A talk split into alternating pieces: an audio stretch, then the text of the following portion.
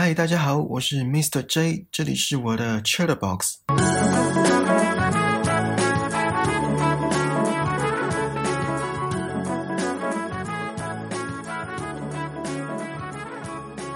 你们现在在人生的哪个阶段呢？是不是觉得在哪个阶段就应该做什么事？比如说，有些人想要二十几岁研究所毕业就找到好工作，三十岁存到几桶金，甚至是买到人生的第一栋房子，还有结婚生小孩，然后退休后在哪里养老，生活环境如何如何等等。伟大的思想家与教育学家孔子，他在《论语》里面提到：“三十而立，四十而不惑，五十而知天命，六十而耳顺，七十而从心所欲。”我相信这句话应该每个人都朗朗上口了吧？《论语》这本经典之作，大家小时候都倒背如流。虽然我到现在也忘得差不多了，不过今天不是要讲《论语》。今天呢，要来跟你们分享这本书，书名叫做《脱贫比脱单更重要》。这本书是我无意间看到的，那时候是在等待饭局的一个小空档，就想说来逛一下成品好了，假装一下自己是一个文艺青年。当时在成品的走道上走着走着，被这本书的书名抓住目光，我翻了前几页。快速的扫读了一下关于这本书的介绍，还有推荐序，并且把书名记在脑里。随后因为时间的关系，就跟朋友会合。几天后才把这本书从头到尾看一遍。网络上也有人推荐这位作者其他的著作，堪称醒脑系列。如果之后有机会的话，我会找时间来瞧瞧。好，先来简单介绍一下作者。这本书的作者叫老杨的猫头鹰。呃，这应该是笔名吧。我个人觉得他的用词浅白，可是句句一针见血，字字戳进人心。很多语录都会让我会心一笑。比如说这句话：“一辈子很长，如果不快乐，那就更长了。”或是“只有被人夸奖了，才有机会谦虚，谦虚是需要资格的。”类似这两句话。乍看之下，嘴角会不自觉的上扬。过了几秒后，言下之意就会萦绕在我脑海里，挥之不去。在这本书的前言就开始撒金句良言了。作者写说，一个人要过上体面的生活，办法有两种：要么变好看，要么变有钱。不知道你们有没有听过“帅又不能当饭吃”这句话？我个人觉得这句话在现在的社会越来越不适用了。而当一个人被殴打，然后大喊着“不要打脸，我是靠脸吃饭的”，这句话在现在的社会反而越来越有道理。听起来是不是有点肤浅？可是这已经不是肤不肤浅的问题了。重点是社会意识的转变就是如此。我相信大家都有遇过，在学生时期，因为某某某长得很漂亮。而时常得到老师额外的关怀，甚至是明目张胆的偏袒。而出社会后，因为谁谁谁帅的出众，工作面试无往不利，这大家应该都司空见惯了吧？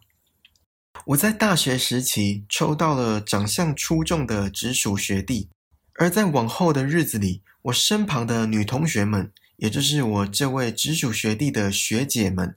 对这位学弟的关怀如海啸般涌入，虽然不至于让他窒息，但一开始我还是尽量让他免于饥渴学姐们的荼毒。有一句话是这么说的：喜欢一个人，始于颜值，陷于才华，忠于人品。可是我今天没有要讨论才华跟人品这两个超级重要的内在，而是要讲颜值。一见钟情，大家都听过吧？什么意思我就不解释了。而前面两个字“一见”，不就是跟颜值有关吗？在感情的世界里，我个人觉得脸就像是一张门票。当你是对方的菜，审核过了才有下一步的进展，就跟工作面试一样啊。第一印象总是面试官的考量重点，而这个第一印象又跟脸有关系。当然还有外在的打扮以及整体散发出的气质。好，回到刚刚那句话，一个人要想过上体面的生活，办法有两种：要么变好看，要么变有钱。有钱大家应该比较容易理解，在这个极度势利的时代，有钱可以有更多的选择，更多的焦点，更多旁人羡煞的眼光。呃，如果这是你想要的话，你们想一想，何谓门当户对？不外乎就是工作收入，然后家庭背景，还有外在条件这几个方面，让旁观者去做比较。哎，如果我漏掉什么的话，请留言告诉我。而这些因素往往跟钱脱离不了关系，这个社会就是这么残酷。当然，金钱买不到所有的东西，也不是万能的。但想要有一个理想的生活形态，没有钱真的是万万不能。在我刚出社会的那段时间，常常听到长辈的劝告，要趁年轻时打拼，趁还有力气时努力，不要等到老了还为了退休金欲哭无泪。这么现实面的一句话，我深表认同。前一阵子看到一些文章，诉说着现在年轻人沉重的经济压力。既然买不起房子，便开始把存下来的钱拿来出国享受，活在当下，成了现在年轻人的生活标语。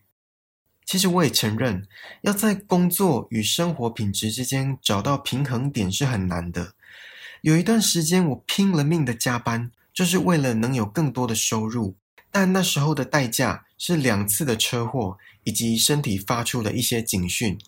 从那次教训之后，我便放慢脚步，重新审视我的生活重心，也借此了解到，人生讲求的是细水长流，而不是一次性的涨潮。我相信很多人都为自己的理想或梦想努力着。生活就是这样，要么流汗水，要么流泪水。有一句英文不是说 “Life is a bitch”，每个人或多或少都被生活赏过几次巴掌，而当你承受得住，或是躲过，甚至是徒手挡下这个巴掌，那么就离成功更进一步了。这本书之所以称之为醒脑之书，我觉得是因为作者的重点摆在现实面这三个字，而现实是每个人都得面对，而且逃不掉的。除非你家财万贯，有上百座、上千座金山银山当靠背。不过，也是有很多富二代不当靠爸靠妈族，白手起家闯出自己的一番事业，大有人在。其实每个年轻人刚出社会都很穷，穷的只剩下理想，甚至有些人还没拿到工作的第一份收入就已经负债，比如说学生时期的就学贷款，或是要帮家里偿还房贷等等。这时候心态就很重要，消极的人会抱怨老天不公平，出生在这个家庭跟这个世代，觉得自己生不逢时。相反的，积极的人了解到。这些所谓先天条件已经无法改变，重要的是如何让现状更接近理想。书中有一句话，我想跟你们分享：你既没有流血流汗，又没有受苦遭殃，怎么就好意思向老天开口说你想要如何美好的人生？我相信这句话对很多人来说是一记当头棒喝，我自己也不例外。的确，人生有太多的事情无能为力，有太多的事情不是操之在己，有太多的事情只能听天由命。不过，我还是老话一句：努力可以让竞争更公平，努力才可以将咸鱼翻身。想想那些奥运选手，他们花了四年甚至是更久的时间，日日夜夜的训练着。不管是生理上的磨练，还是心理上的淬炼，为了就是在这个世界性的盛世崭露头角，期盼能够为自己的国家大放异彩，争取荣耀。我一直觉得，真正努力过后的人才有资格抱怨。就像我在节目开头引用作者的语录一样，谦虚是需要资格的。同样的，我认为抱怨也是需要资格的。我身边有几个朋友。或者应该说，我朋友的朋友会不会扯太远？好啦，反正就是他们常常因为按耐不住夜晚孤单寂寞的心，而为了交往而交往。诶，在这里我不是说交朋友不好，广结善缘当然是好事，但无法忍受孤独又是另外一回事了。我身边有个例子，这位女性友人在单身了一段时间后，遇到了一位属于她眼中的天才，在两人相处的过程中，大部分都是女方一味的在献殷勤，不管是面对面的约会，或者是在赖上面，总是她在开话题。久而久之，她也承认她开始累了，而面对男方的冷屁股。他决定要把这贴了几个月的热脸抽离出来。哎，请不要误会，在这个例子，我要阐述的观点不是女追男如何如何，而是这位女生的心态。在事发过后，我问她为什么这么急着脱单，这个女生一开始否认，最后才回答：“因为我想要有人陪伴。”听到这个回答，我就此打住，不再让这个话题延续下去，因为当时心想。每个人有每个人向往的生活方式，我不该干预。而且重点是我跟他不熟。其实安全感是来自于自己心理素质的强大，不管是经济上的独立，或是内心的格局。当你本身是自己的靠山，这感觉比任何事情都还要来得踏实。这是真的。俗话说：“靠山山倒，靠人人跑，靠自己最好。”这不是没有道理的。前一阵子不是很流行一个选择题：爱情和面包，你选哪一个？如果我没有理解错这本书的道理的话，甚至是单从书名来看，作者想要表达的是：先巩固好自己的面包，再来谈现实的爱情吧。我觉得有一句话跟这本书所表达的是同一个方向：让我们晚点遇见吧，你刚好成熟，我也刚好温柔。而这个晚点遇见，就是给彼此多一些时间成长，多一些时间充实，多一些时间努力。当自己成为最理想的那个人，才有条件跟机会追求自己的理想情人，不是吗？我们来玩个假设题好了。如果你是别人，你会跟自己交往吗？好，我给大家五秒钟来想这个问题的答案。我想答案背后的原因很清楚：凭什么要一个风度翩翩、人生观、价值观、世界观、三观都正直的男生，娶一个自暴自弃的对象？又凭什么要一个温文儒雅、秀外慧中、上得了厅堂、下得了厨房的女生，嫁给一个凡夫俗子？这很现实。但当我们把这些现实面反问自己，答案就会像刚刚说的生活一样，毫不留情面的直接砸在脸上。除了内在，外在也应该是一个人琢磨的重点。还记得刚刚书中的那句话吗？喜欢一个人，始于颜值，陷于才华，忠于人品。在这里，我们就先以通俗的大众美来做讨论，但并不代表每个人的喜好都是如此。到目前为止，我还没有遇过一个人说自己太瘦，然后想要吃胖一点的。好啦，也有可能我遇到的人不够多，但在我所拥有的样本数当中，每个人都希望自己能够再瘦一点，或至少维持现在的身材。我自己也不例外。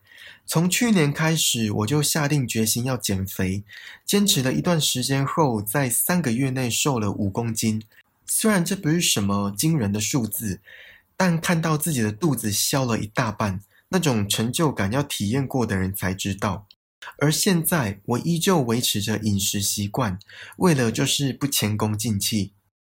其实人都是被逼出来的，一个人出生本来就不是什么都会，但是当一个人遭遇困境又无依无靠时，自然就什么都会了。所以每次当我遇到钦佩的人，不管是事业有成，或是对社会有卓越的贡献等等，我都会想要知道，在这些光鲜亮丽的背后，是什么让他们支撑到现在？是什么成为他们努力坚持的动机？这才是我们该学习的地方。而这些宝贵的人生经验，真的是无价之宝。哎，又找到一个钱买不到的东西了。作者写这本书主要是针对年轻人，尤其是二十几岁的年轻人。他希望可以打醒这群人，即使这个社会只会越来越现实，可是投资自己是一项稳赚不赔的生意，不管是外在或是内在。当然，这本书还有其他观点很值得去思考。有兴趣的听众可以花点时间在这本书上，真的是一点点的时间而已，顶多少追一到两集的连续剧。好啦，这次的 Chat Box 就到这里喽。